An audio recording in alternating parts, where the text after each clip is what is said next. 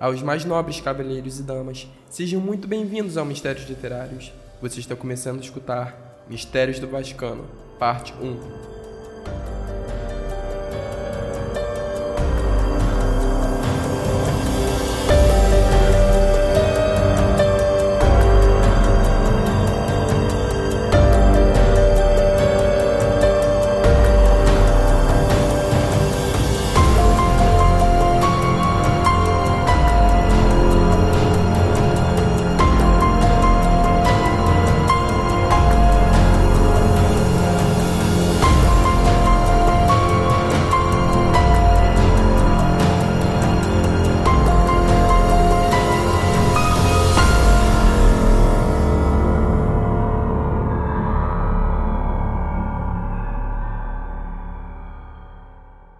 Praticamente desde o momento em que Jesus Cristo mudou o nome do pescador Simão para Pedro e lhe deu as chaves do reino dos céus, a religião construída em nome de Cristo começou a manter segredos por conveniência.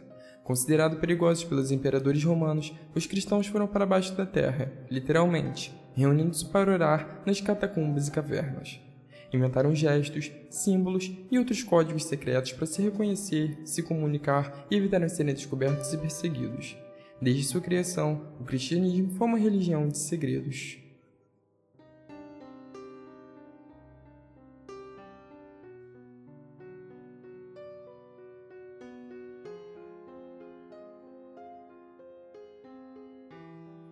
Depois de três séculos de repressão, a condição dos prescritos daqueles que seguiram a Cristo terminou quando o imperador Constantino se converteu à religião, depois de ter visto a luz, literalmente.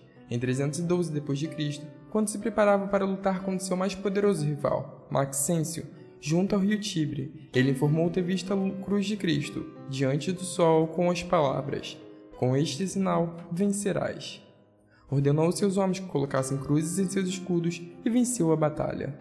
No ano seguinte, encontrou o imperador Licínio, governante das províncias orientais do Império Romano, ao assinar o Edito de Milão, conferindo direitos iguais a todos os grupos religiosos dentro do Império devolveu as propriedades confiscadas dos cristãos, construiu muitas igrejas e doou terras. Enviou sua mãe a Jerusalém para encontrar o local onde Cristo fora crucificado e construir uma igreja no lugar. Ele ordenou aos bispos da religião que convocassem o primeiro concílio de Nicéia em 325 d.C. para lidar com os falsos ensinamentos no interior da igreja. Os resultados desse conclave foram uma lista formal de crenças cristãs, o Credo Niceno, aprovação de textos para inclusão na Bíblia Sagrada.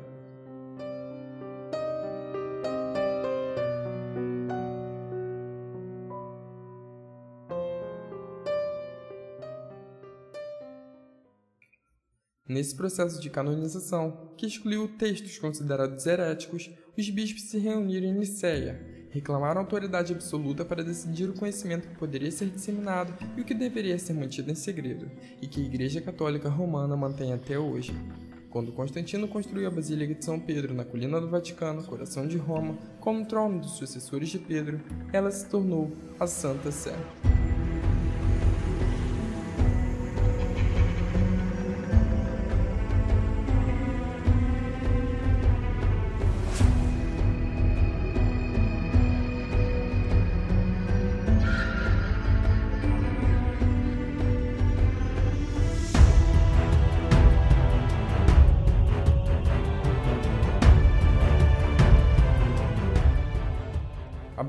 De São Pedro atualmente está situada no local onde no primeiro século ficava o Circo de Nero.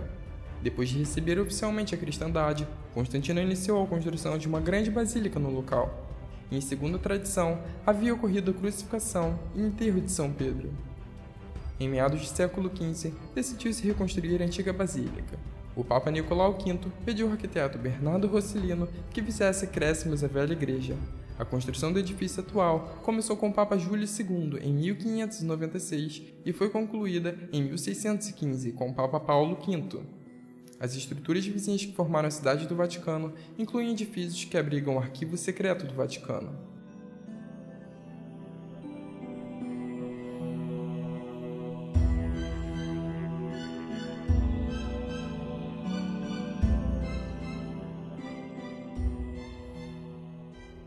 Defensor da fé por mais de 16 séculos e depositário do conhecimento emitido durante tantos outros, o Vaticano tornou-se o foco de pessoas que tecem inúmeras lendas, mitos e histórias de feitos misteriosos, segredos sinistros e conspirações criminosas tramadas no interior de suas paredes contribuindo para suspeitas que rondam o Vaticano a uma aura de mistério que envolveu a Igreja Católica Romana por séculos, incluindo o uso de latim em cerimônias, o segredo na escolha dos papas, vestes simbólicas, adornos de cabeça, rituais de adoração e crenças em milagres e aparições de santo, e a afirmação histórica que em questões de fé o papa era infalível. Tudo isso deixou aqueles que não são católicos com a sensação de que a igreja estava arraigada em segredos.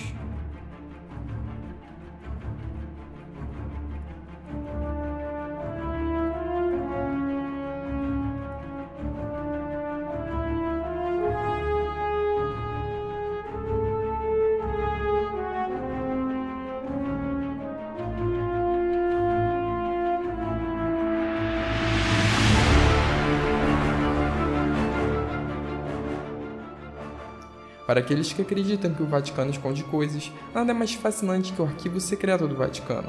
Desde os anos imediatamente posteriores à crucificação de Cristo, os papas guardavam cuidadosamente os manuscritos. Atualmente, os 264 papas e a história do Vaticano ocupam cerca de 50 quilômetros distantes, com documentos amarrados por uma fita vermelha ocupando edifícios da Renascença não muito distante da Capela Sistina, na cidade do Vaticano, coração de Roma, existem arquivos não apenas de toda a história da cristandade, mas também da civilização ocidental. Ninguém, inclusive o Papa, pode afirmar com certeza quantos segredos e escândalos estão guardados nos arquivos secretos do Vaticano. Os arquivos secretos são usados basicamente pelo Papa e sua Cúria, isto é, a Santa Sé. Em 1881, sobre o Papa Leão XIII, os arquivos foram abertos para consulta de eruditos, tornando-se o mais importante centro de pesquisa histórica do mundo.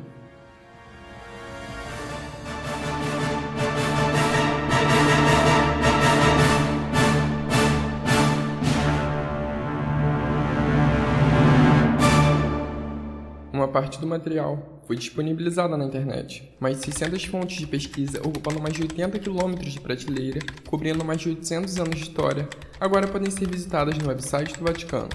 O documento mais antigo é do século VII e, a partir de 1198, manteve-se ininterruptamente a documentação. É possível ver a carta de Michelangelo para o bispo de Cesana, em janeiro de 1550 Detalhes de julgamento de Galileu, de 1616 a 1633. E cartas a respeito de Henrique VIII e seu desejo de anular o casamento com Catarina de Aragão, para poder se casar com Ana Bolena. E seu pergaminho para o Papa Clemente V, que concedeu perdão aos líderes dos Cavaleiros Templários depois de terem morrido na fogueira.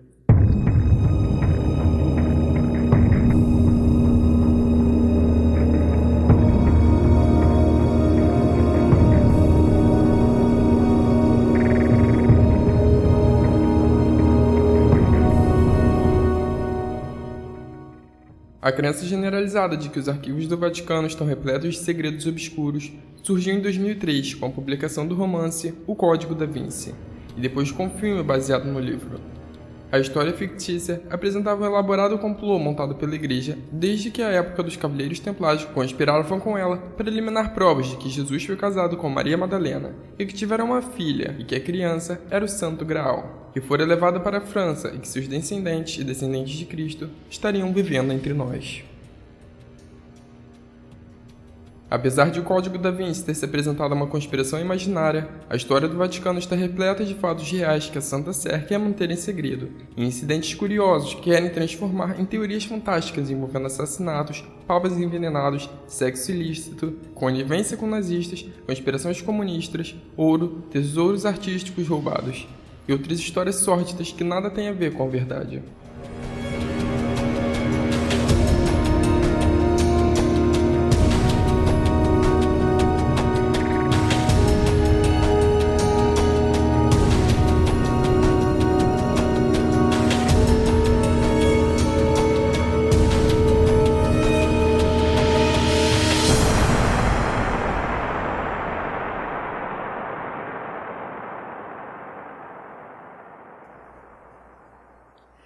Diretor Ron Howard solicitou permissão em 2008 para filmar Anjos e Demônios, o último thriller cinematográfico baseado nesta obra, no Vaticano, em igrejas de Roma, o arcebispo Velácio de Paolis, presidente da Prefeitura dos Assuntos Econômicos do Vaticano na época, proibiu o uso de qualquer propriedade da igreja em Roma. Ele disse que o autor de Código da Vinci havia deturpado os evangelhos para envenenar a fé afirmando que a premissa do romance, da qual Jesus e Maria Madalena se casaram e tiveram uma filha, é uma ofensa contra Deus. De Paulis declarou que seria inaceitável transformar igrejas em sete de filmagens, para que seus romances blasfemos se transformassem em filmes comerciais. E acrescentou que o trabalho de Bro fere sentimentos religiosos básicos. O padre Marco Fibe, porta-voz da Diocese de Roma, disse: Normalmente lemos o roteiro, mas dessa vez não foi necessário. O nome de Dan Bro foi o suficiente. Quando a versão cinematográfica de Código da Vinci foi lançada, um alto oficial do Vaticano instigou todos os católicos romanos a boicotarem o filme, dizendo que o livro era gritantemente anticristão. O cardeal Angelo Amato, assessor próximo do Papa Bento XIV, disse que era cheio de calúnias, ofensas e erros históricos e teológicos em relação a Jesus, aos evangelhos e à Igreja. Se essas mentiras e erros tivessem sido dirigidas contra o Corão ou o Holocausto, teriam provocado justíssima indignação mundial. Em vez disso, foram dirigidos contra a Igreja Católica e os cristãos, e ficaram impunes.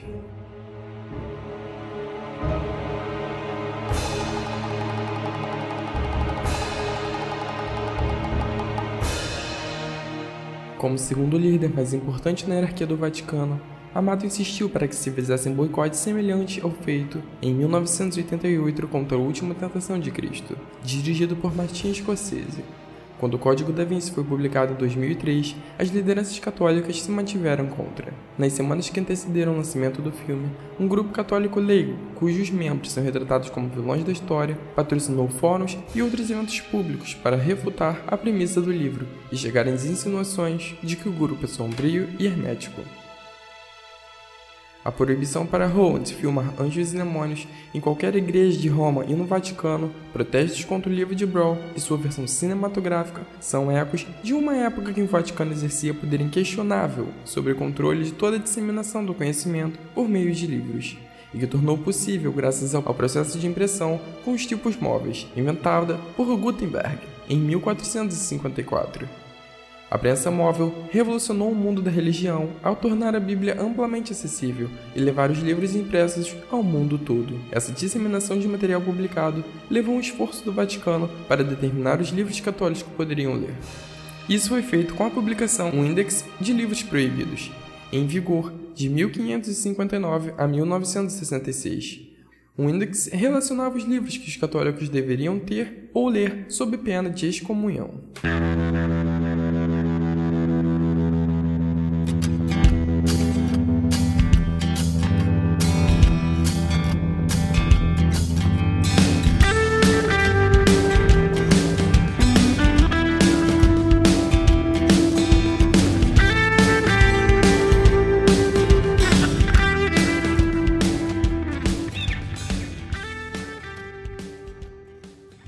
Longa vida do Index, observou um artigo da América, The National Catholic Week. O povo ficava a par do que fora banido, mas não das razões. Atrás de portas fechadas, porém de funcionários do Vaticano, realizavam longas e às vezes acaladoras discussões a respeito dos livros do dia. Depois de mais uma década estudando o Index, o reverendo Robert Wolff, padre diocesano e professor de História da Universidade de Münster, na Alemanha, declarou em nenhum outro lugar no mundo, uma instituição tentou controlar o meio de comunicação no mundo moderno. O livro, por mais de 400 anos, os registros com as discussões realizadas pela Igreja em torno de milhares de livros oferecem uma visão única do pensamento do Vaticano sobre teologia, filosofia, história, política, ciência e literatura mundial ao longo dos séculos. Guardamos em um porão do que já foi conhecido como Santo Ofício, agora chamado de, de Congregação para a Doutrina da Fé, os arquivos ficaram fechados aos pesquisadores de fora durante séculos. A formação dos arquivos começou de fato com a Inquisição de 1542 para combater a reforma protestante, iniciado quando Martim Lutero desafiou a autoridade papal. Depois de pregar suas 95 teses na, na porta da igreja em Wittenberg, na Alemanha, em 1515, elas foram impressas e distribuídas amplamente. O Santo Ofício logo ficou sobrecarregado pela mistura da imprensa e autores protestantes e prolíficos, que as usavam para desencadear uma explosão editorial tão influente na época quanto a internet é hoje. O Vaticano criou outro ofício, a Congregação do Índice, para lidar apenas com livros em 1571.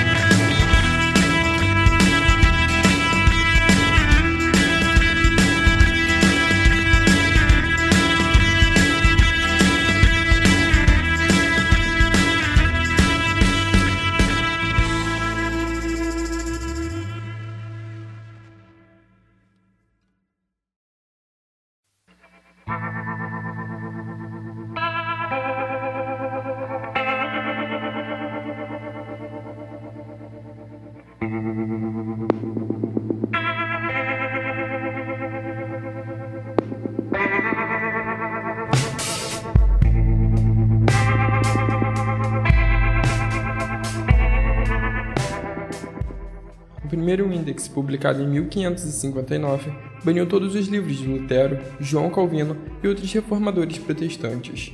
Com a tradução da Bíblia Sagrada para a linguagem vernacular, era uma especialidade protestante. Todas as Bíblias foram banidas, exceto a Vulgata, latina da Igreja Católica Romana. O Talmud e o Corão também foram proibidos. O Index também relacionava livros que deveriam ser purgados e passagens conflitantes com os ensinamentos da Igreja. Escritores clássicos, incluindo Platão, Aristóteles, Cícero, Virgílio, Romero, Euríclides, Hipócrates, Tucídides e outros, foram colocadas na lista de expurgatio, porque refletiam crenças pagãs. Os livros traduzidos por protestadores precisam ser filtrados devido às passagens ofensivas. Em alguns casos, bastava o fato de ser um livro ter sido impresso em uma cidade protestante para ganhar o lugar na lista de obras censuradas. A consagração do Index reunia três ou quatro vezes por ano em Roma. Os dois consultores eram nomeados para cada livro analisado. Suas descobertas eram discutidas em um encontro de cardeais na consagração. As decisões eram então levadas para a aprovação do Papa. Isso produzia um acúmulo de arquivos escritos em latim ou italiano, dividido em diário, que registravam as sessões de, de congregação, e protocole, com todos os tipos de papéis. A congregação de Inquisição se reunia semanalmente, mas apreciava 2% ou 3% dos casos de censura, geralmente livros de teologia. Ao longo dos séculos, o Index conseguiu condenar muitos escritos que depois se tornariam clássicos da cultura europeia. Livros dos romancistas entraram para uma lista negra. O zelo dos censores variou ao correr dos anos e perdeu do fôlego no século XX. Um dos últimos alvos foi Jim Poe, cujas obras foram banidas já em 1948. O cerceamento de livros proibidos começou como uma conferência sobre o conteúdo da Bíblia Sagrada para cristãos em 393 d.C., quando os anciãos da igreja compilaram o Antigo Testamento e os evangelhos aprovados de Marcos, Mateus, Lucas, João e o livro do Apocalipse, as cartas de Pedro e Paulo e os Atos dos Apóstolos. Com todos os outros textos banidos, a Igreja deu início aos 16 séculos de proibição da, da posse e leitura de livros reprovados e formação do Vaticano de uma biblioteca com literatura proibida para os católicos. Desde que os novos convertidos de São Paulo queimaram seus livros de magia em Éfeso, a igreja tem travado uma guerra contra os livros que possam prejudicar a fé ou a moral de seus comungantes. O Index relacionou os livros que os católicos não deveriam ler, entre eles as edições não católicas da Bíblia, livros que atacavam o dogma católico, os que defendiam heresia ou cisma e os que discutem, descrevem ou ensinam temas impuros ou obscenos. No entanto, qualquer católico que tivesse bons motivos para ler o livro banido poderia obter permissão de seu bispo. Muitos bispos norte-americanos concediam permissões temporárias para que estudantes lessem livros necessários a seus estudos. Apesar de o Vaticano não publicar mais um índex, a Igreja continua a condenar livros, junto com filmes que sejam contrários à doutrina cristã, ofensivos à Igreja ou moralmente incorretos. Essa postura militante muitas vezes levou alguns autores a desejarem que seus livros fossem proibidos por acreditarem que a reprovação oficial da Igreja Católica produziria um aumento de vendas entre os não católicos. A condenação de Código da Vinci e toda a publicidade decorrente da controvérsia contribuiu para o fenomenal sucesso comercial do romance.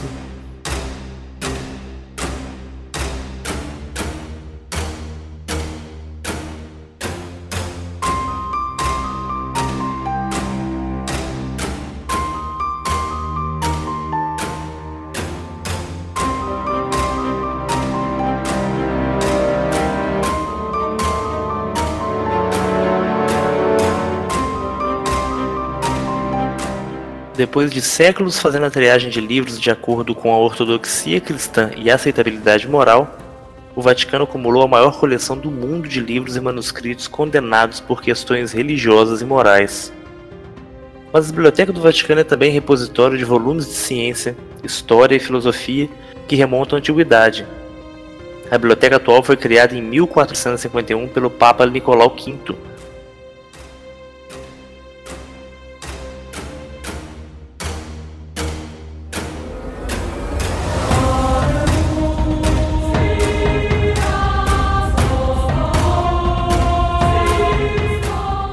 Eugênio IV levou 340 manuscritos e Nicolau V acrescentou sua própria coleção para formar a base da biblioteca. Um século antes da invenção da imprensa, ele aumentou o acervo empregando monges para copiar manuscritos que não poderiam ser comprados seus donos. Também reuniu material que havia pertencido à Biblioteca Imperial de Constantinopla depois que a cidade caiu nas mãos dos bizantinos. Ao morrer, Nicolau aumentado para 1.200 o total de manuscritos da biblioteca. Quando o Papa Sisto IV decidiu abrigar a biblioteca no Palácio do Vaticano, ela ficou conhecida como Biblioteca Palatina. Atualmente, a Biblioteca do Vaticano é aberta a estudiosos acadêmicos que apresentem uma carta de acreditação de uma universidade ou um instituto de pesquisa. Sua coleção é formada por cerca de 1 milhão e 600 mil volumes, incluindo cerca de 70 mil manuscritos e 8.300 incunábulos, que são livros impressos na segunda metade do século XV.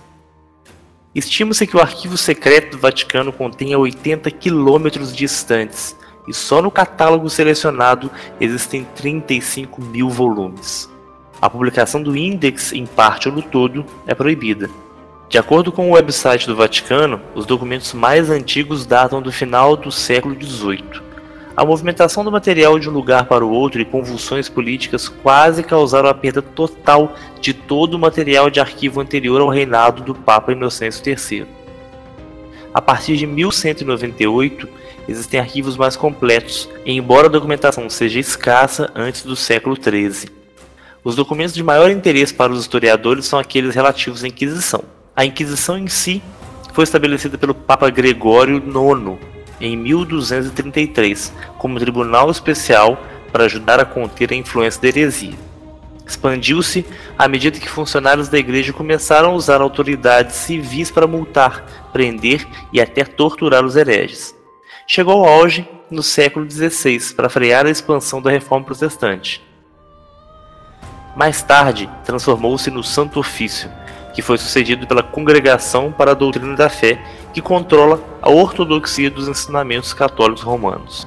Seu antigo superior, o cardeal Joseph Ratzinger, o Papa Emérito Bento XVI, declarou a abertura dos arquivos em uma conferência especial, na qual lembrou como a decisão surgiu a partir de uma carta escrita para o Papa João Paulo II, por Carlos Ginsburg, professor ateu de ascendência judaica de Los Angeles o Papa escreveu: Estou certo de que a abertura de nossos arquivos atenderá não apenas às aspirações legítimas de estudiosos, mas também à firme intenção da Igreja de servir um homem, ajudando-o a entender a si mesmo por meio da leitura sem preconceito de sua própria história. Indiscutivelmente, o julgamento mais infame da Inquisição foi do astrônomo Galileu Galilei. Nascido em 1564 em Pisa, na Itália, Galileu decidiu estudar medicina Matriculou-se na Universidade de Pisa em 1581, mas logo mudou seus interesses científicos e começou a estudar física e matemática. Entre suas experiências, dizem, mas não há confirmação, estava tomado de seu pulso para cronometrar as oscilações de uma lâmpada pendurada no teto da Catedral de Pisa. Em suas experiências posteriores, descreveu a física do pêndulo, Jogando bolas de pesos variados do alto da torre de Pisa, descobriu que caíam com a mesma velocidade e aceleração uniforme. Obrigado por razões financeiras a abandonar a universidade sem obter um diploma, voltou para Florença, mas acabou retornando à universidade como professor e tornou-se figura atuante nas discussões e controvérsias do campus. A rebeldia inerente a Galileu chamou a atenção da faculdade e dos estudantes quando ele zombou do costume de se usarem túnicas acadêmicas, declarando que seria melhor abandonar as roupas completamente. Após a morte do pai em 1591, tornou-se o responsável pelo sustento de sua mãe e irmãos. Por isso, aceitou um posto na Universidade de Pádua, que garantiu uma remuneração melhor. Aí ficou por 18 anos enquanto ampliava seu interesse pela astronomia, modificando um telescópio simples para poder estudar as montanhas da Lua, as fases de Vênus, as luas de Júpiter, pontos na superfície do Sol e as estrelas da Via Láctea. Ao publicar suas descobertas em um livreto intitulado Mensageiro Sideral ou Mensagem Sideral, Sidérios Núncios, sua reputação científica subiu como um foguete. Suas observações retomaram o interesse pelas teorias propostas em 1543 por Nicolau Copérnico, segundo as quais o Sol era o centro do universo e a Terra era um planeta giratório que o circundava. Ao abraçar as ideias de Copérnico, Galileu colocou-se em conflito com a doutrina da Igreja sobre a criação, baseado no relato do Gênesis. Conhecido como geocentrismo, essa teoria colocava a Terra como centro do universo e o Sol e as estrelas circulando ao seu redor. Tendo declarado em 1616 que a visão de Copérnico era perigosa para a fé, a igreja convocou Galileu a ir à cidade de Roma, onde recebeu instruções do cardeal Roberto Bellarmino para não abraçar, ensinar e defender de maneira alguma, com palavras ou em textos, a doutrina de Copérnico. Foi uma advertência séria, mas quatro anos depois, Galileu descobriu que o Papa Urbano VIII havia declarado que a Sagrada Igreja não tinha condenado e não condenaria a doutrina de Copérnico como herética, mas apenas como temerária, embora não houvesse possibilidade de alguém demonstrar que era necessariamente verdadeira.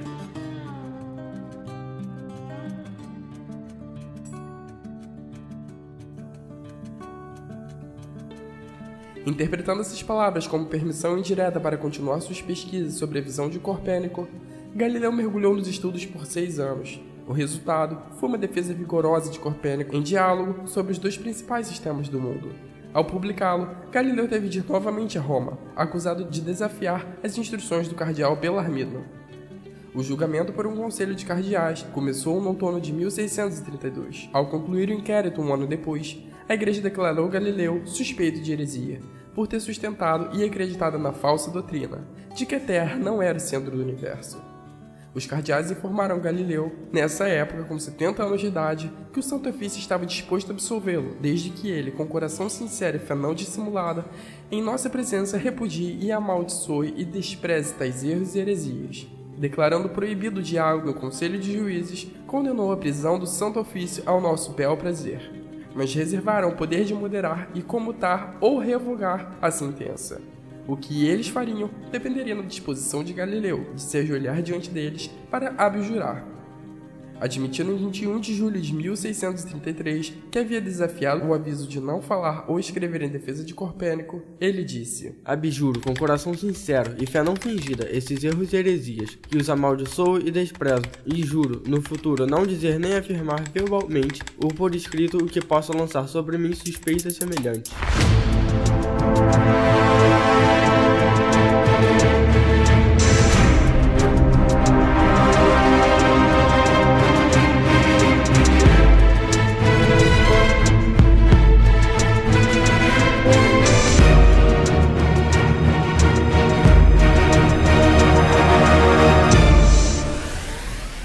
Depois de um período de confinamento, Galileu recebeu permissão para voltar à sua casa perto de Florença, onde viveu recluso, debilitado e acabou praticamente cego. Ele morreu em 8 de janeiro de 1642. Os relatos de sua submissão à igreja, publicado mais de um século depois, contêm sua declaração, que pode ser uma lenda. Ao erguer-se depois de ter abjurado, ele teria dito, no entanto: A terra se move em novembro de 1992, em uma cerimônia em Roma, diante da Pontífica Academia de Ciências, o Papa João Paulo II declarou oficialmente que Galileu estava certo. A reabilitação formal baseou-se nas descobertas de um comitê da academia, formado pela Papa em 1979, logo após assumir o cargo. O comitê decidiu que a Inquisição havia agido de boa fé, mas estava errada. Atualmente, o Vaticano tem seu próprio observatório astronômico. O Vaticano observou que os arquivos da Inquisição e o Index não sobreviveram bem aos séculos. Como a igreja tinha tradição de queimar muitos arquivos como as heresias mais delicadas, os arquivos da Inquisição haviam sido inteiramente queimados quando o Papa Paulo IV morreu em 1559.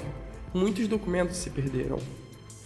Alguns foram levados para Paris sob o domínio de Napoleão em 1810 e mais de 2 mil volumes foram queimados. Alguns caíram nos rios durante o transporte, outros foram vendidos como papel ou se misturaram em arquivos.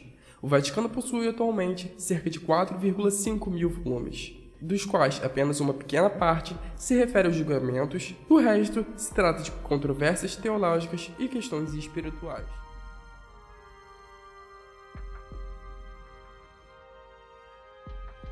Antes da Segunda Guerra Mundial, a obra cheia de ódio de Adolf Hitler, Minha Luta, também nunca foi colocada no índex. Os censores discutiram o que fazer com o ditador nazista, e discussão se estendeu por anos. No final, a avaliação de Minha Luta foi simplesmente encerrada principalmente devido ao livro O Código da Vinci de Down Brow, apresentar uma história de investigação sobre uma conspiração militar por parte da Igreja e dos Cruzados, conhecidos como os Cavaleiros Templários, para manter o segredo envolvendo Jesus, que, se revelado, abalaria as bases da cristandade. Para milhões de pessoas no mundo, não há nada mais fascinante em relação ao arquivo secreto do Vaticano do que descobrir o que há nele sobre os notórios Cavaleiros Templários. Em breve, em um novo episódio.